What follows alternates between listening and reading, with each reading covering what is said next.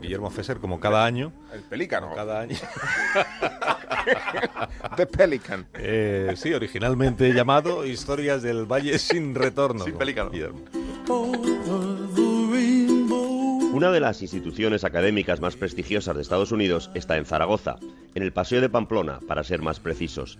No es una universidad, es un instituto, y no dura todo el calendario escolar, sino solamente un año, el último o el penúltimo de high school.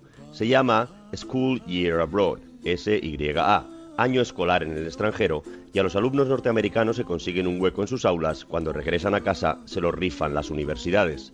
Todo esto se lo cuenta Jose Julio a su sobrina Grace Danahue, que ha mostrado interés por solicitar una plaza allí para el año que viene.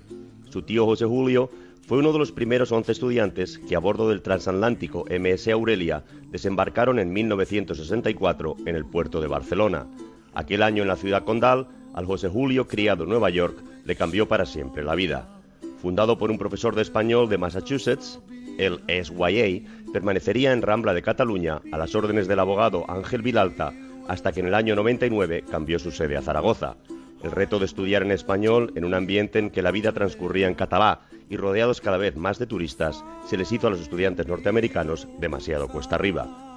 En Casa Foster 64 le indica José Julia Grace, vas a aprender mucho más que un idioma.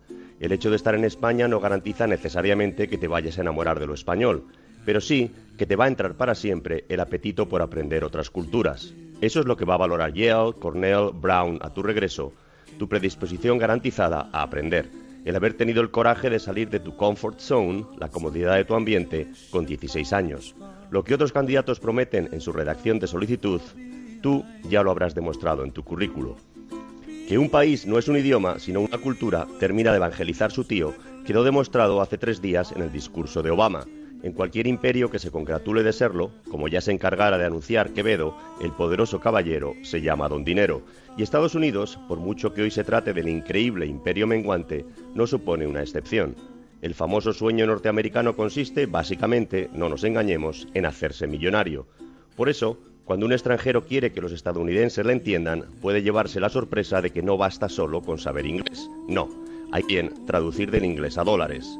Obama lo sabe y por ello se ha dirigido a los candidatos republicanos en los siguientes términos. Put your money where your mouth is.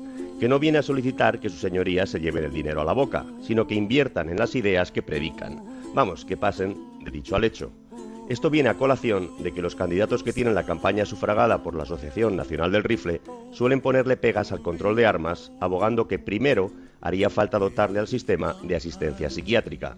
La Casa Blanca ha añadido 500 millones de dólares al Obamacare para que el seguro cubra, a partir de ahora, las enfermedades mentales. Cumplido este trámite, el primero, los republicanos no deberían de oponerse al segundo, la restricción de la venta de armamento. Vamos a ver qué pasa, dice José Julio.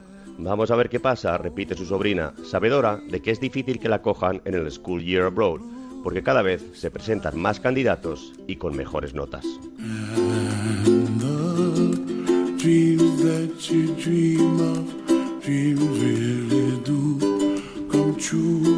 Pues como Fassbender no ha hecho nada más así, ya que se pueda